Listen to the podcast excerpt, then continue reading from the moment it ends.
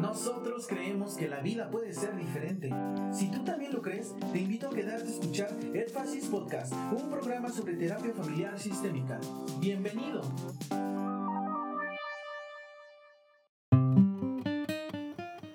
Un relato que pertenece al budismo Yuayen, titulado a menudo La joya de Indra. Nos ofrece una metáfora para la comprensión estética de la ecología. Allá lejos, en la celestial morada del gran dios Indra, había una red maravillosa que un sagaz artífice había colgado de modo tal que se extendía infinitamente en todas direcciones. En armonía con los gustos extravagantes de las deidades, el artífice había colgado en cada orificio de la red una única joya resplandeciente como la red era de dimensión infinita, también las joyas eran infinitas en número. Allí colgaban brillando como estrellas de primera magnitud, ofreciendo un espléndido panorama para la vista. Pero si se tomaba arbitrariamente cualquiera de estas joyas para inspeccionarlas más detenidamente, se descubría que sobre su pulida superficie estaban reflejadas todas las otras joyas de la red, de número infinito. Y no solo eso, cada una de las joyas reflejaba en ella todas las otras, de modo tal que los procesos de reflexión eran asimismo infinitos.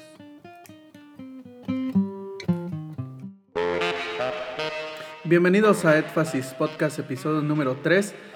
Y nuevamente me encuentro con Juan Silvia y Juan Carlos. ¿Cómo están? Excelente, bien. Muy bien, gracias. Después de este descanso que les dimos, estamos aquí nuevamente para continuar con esta labor que nos encanta. Y bueno, en esta ocasión vamos a hablar sobre las metáforas, que es un tema muy importante y, del, y por el cual eh, van a encontrar eh, varios episodios dedicados a acerca de este tema. Y bueno, por hoy vamos a iniciar eh, tratando de entender y bueno, tratando de explicarles de una manera sencilla qué son las metáforas. Muy bien.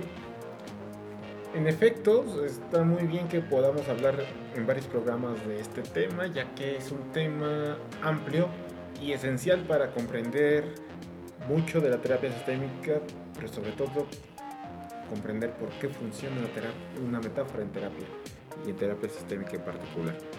Pues bien, yo definiría de una forma sencilla la metáfora como la posibilidad de construir una realidad alterna, la posibilidad de describir algo sin necesidad de utilizar la descripción cotidiana de ese algo.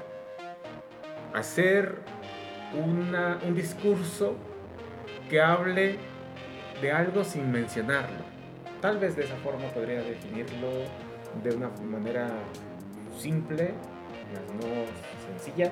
Sin embargo, bueno, no sé, Silvia, que pudieras comentar al respecto? Ok, diría que la metáfora pues es un recurso literario que ocupamos en los procesos de psicoterapia para comparar dos entidades diferentes o dos situaciones que son diferentes y que eh, van a generar un espacio mm, más abierto para los clientes, es decir, no es un espacio invasivo, una metáfora es este recurso que describiríamos una historia, una anécdota con intención, con creatividad, con ingenio, para hablar de un tema que probablemente la familia o las personas que están en consulta no, no desean abordar de esa manera tan directa.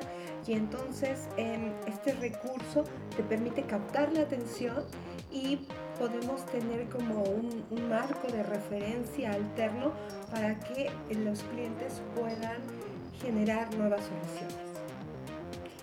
Sí, me parece mm, que habría que mencionar que si nos pusiéramos a definirlo desde un ámbito literario, se involucraría sutilezas que tendrían que diferenciar la metáfora de otros recursos como puede ser la metonimia o la analogía. Sin embargo, no vamos a entrar en esos detalles por lo menos hoy. Hoy quisiéramos más centrarnos en esta, eh, en esta búsqueda de lo que la metáfora nos provee como recurso en el ámbito de la psicoterapia. Y yo creo que uno de los elementos más atractivos que tiene la metáfora y cómo la usamos en terapia sistémica es que, como bien decía Silvia, la metáfora nos ayuda a plantear situaciones sumamente delicadas o complejas que viven las relaciones interfamiliares o las personas con sus relaciones, ya sea en el ámbito de lo familiar, laboral, comunitario, etc., nos ayudan a plantear dificultades que no necesariamente son sencillas de explicar por parte de los clientes o por parte del terapeuta hacia los clientes y que nos da el, acceso de una manera más sencilla a estas, a estas dificultades y tener que mencionarlas como tal. Y eso facilita el que puedan comenzar a expresarse los sentimientos relacionados a estos contenidos, ya que uno de los elementos esenciales de una metáfora es que va vinculado en todo momento con emociones. Eh, bueno, hay un... En algún momento llegamos a hablar de esto y me comentaban de el ejemplo de un maestro zen cuando alguien va con él y le empieza a contar eh, su situación y el maestro zen envía a esta persona a caminar descalza por el río en el cual pues las la mayoría de las personas podría quedarse eh, por, podría quedarse con la incógnita de por qué lo mandó a hacer esto. En una cultura eh, como la japonesa, eh, quizás esto podría tener un poco más de sentido, aunque podría también generar un poco de, de intriga, duda o sorpresa el que el maestro Zen enviara a esta persona al río a caminar descalzo. Entonces, mm, ¿qué, podríamos sacar de, de este ejemplo? Yo creo que es una de las cosas más ricas de la metáfora.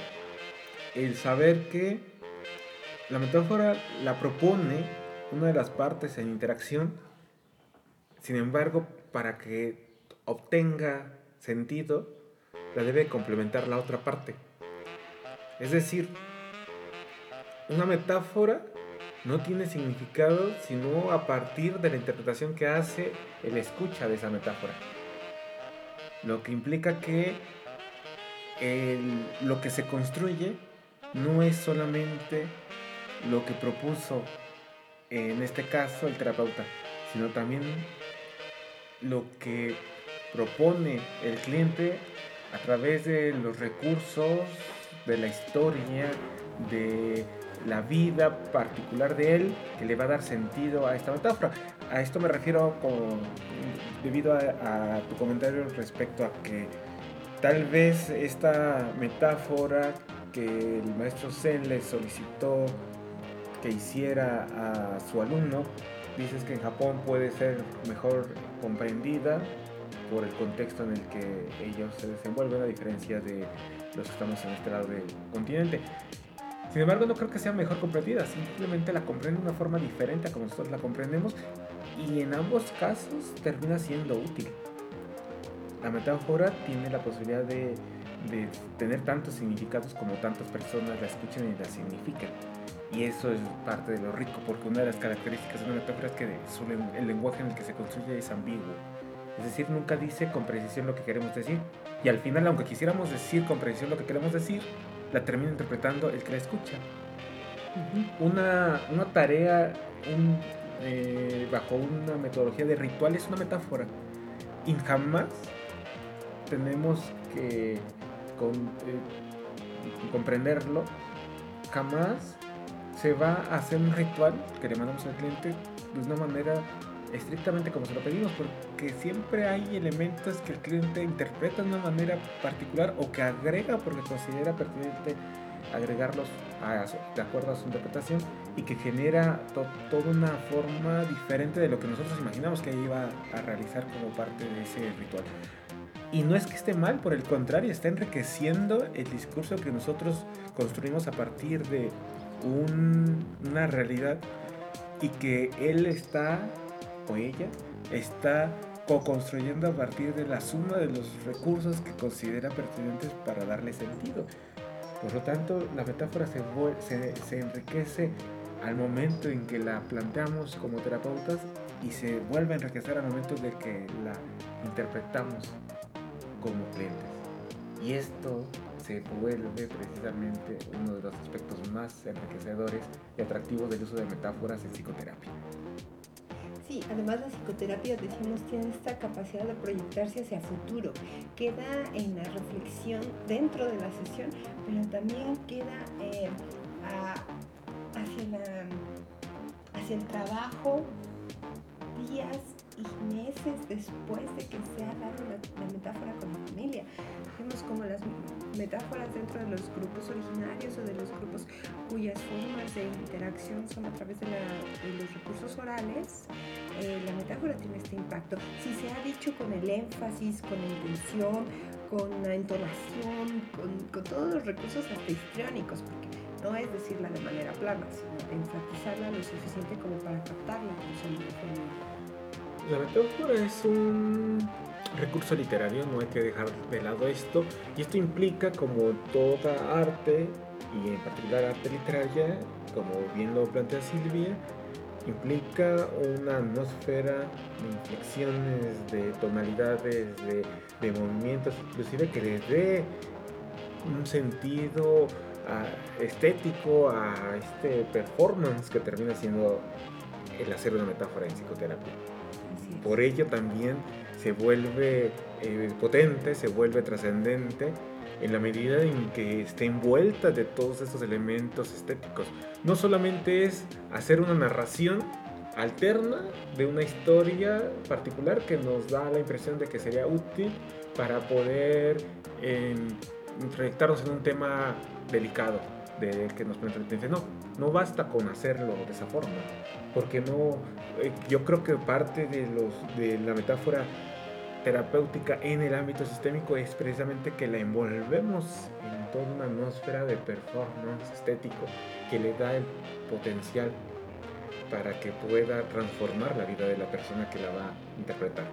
En esto eh, su maestro, fue un maestro, Milton Erickson, y que a través de los textos de Jay Haley, de, de nos describen la forma en cómo planteaba Erickson las metáforas a sus clientes, que no solamente eran estos eh, discursos eh, eh, totalmente ricos de una imaginación enorme que Erickson tenía, sino era la, la forma en que utilizaba las inflexiones, las pausas, todo esto que conocemos como el lenguaje hipnótico, que en realidad es esta, este, estos recursos estéticos que envolvían precisamente a, las metáforas para generar la, potencia que, se buscaba tuviera en, su cliente. Y esto es precisamente lo que le va a dar pues sus múltiples posibilidades a, a la metáfora, que no solamente se queda a nivel digital, sino se transforma a un nivel analógico. De acuerdo a, la MRI, una de las virtudes de la metáfora es que le va a hablar al cerebro derecho, le va a hablar la metáfora como, como un ente estético, artístico, va a estar vinculado e interpretado por el, el cerebro derecho de nuestro interlocutor que le va a dar la posibilidad de interpretación diferenciada de un entendimiento racional, que sería lo que se utilizaría para poder comprender un discurso que fuera eh, construido desde el cerebro izquierdo. Y yo creo que aquí Erickson tenía toda la, la sabiduría del mundo para, para considerar que la mejor forma de dejar un, un mensaje a futuro dentro de nuestra conciencia era dejárselo al cerebro derecho. Porque el cerebro izquierdo se entiende en el momento y se puede perder también en el momento. Y el cerebro derecho no, se queda, se queda en la posibilidad de estar manteniendo su, una, una reflexión a lo largo del tiempo de tal manera que sigue haciendo su efecto en la medida que pasan los días, que pasan los meses, a veces tal vez, ¿por qué no pensarlo? Que también en, la medida que pasan los años. Tenemos teniendo clientes que una metáfora hecha hace varios años en un proceso psicoterapéutico, cuando nos volvemos a encontrar, nos vuelve a hacer eh, hincapié de aquella historia metafórica que tal vez no la entendió como nosotros la queríamos que la comprendiera, pero la entendió como le era suficiente y útil para que pudiera cambiar su vida y la, lo sigue mencionando como ese parteaguas que le generó toda una revolución en su forma de vivir y que hasta la fecha sigue siendo un motor para el cambio constante. Entonces, yo creo que esa es una de las grandes virtudes de, una metáfora, el que está planteada para que nuestro cerebro derecho, nuestro cerebro imaginativo, artístico, eh, sea quien lo interprete y eso le dé una riqueza más vasta que solo una conceptualización que pudiéramos dar a partir de un análisis del cerebro de, de izquierdo. Y bueno, con esto terminamos esta, eh, este podcast. Eh, sé que se termina en algo muy interesante, pero eh, no queremos hacerlo tan largo, eh, queremos ir dándoles poco a poco la información. Y bueno, pues les recordamos eh, meterse a Facebook, buscarnos como Edfasis MX. también buscarnos en YouTube. Todavía no generamos contenido, pero próximamente estaremos generando. Y sin embargo pueden pasar a ver los videos que tenemos ahí de Bradford Kinney hablando acerca de eh, la terapia sistémica creativa. Y bueno, eh, nos despedimos. Pues un gusto, estaremos hablando de metáforas, escucharlos, eh, escuchar algunos comentarios suyos cuando los suban a la red será como el canto de ese pájaro que hace rato no me dejaba concentrarme. y me gustará, no me dejará concentrarme y los llevaré a largo plazo con esas preguntas.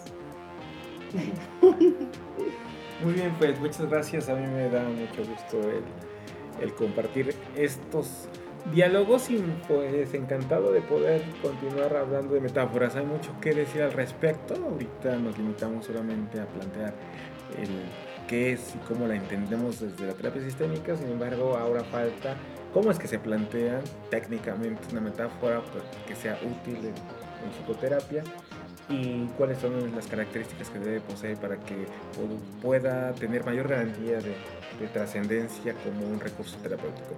Pero bueno, lo dejaremos para en otro momento. Estamos muy contentos de poder hacer una serie de, programas que tengan que ver con, con, este tema. Así será en los próximos días. Muchas gracias por escucharnos. Y bueno, nos escuchamos el próximo martes. Esto fue Edfasis Podcast.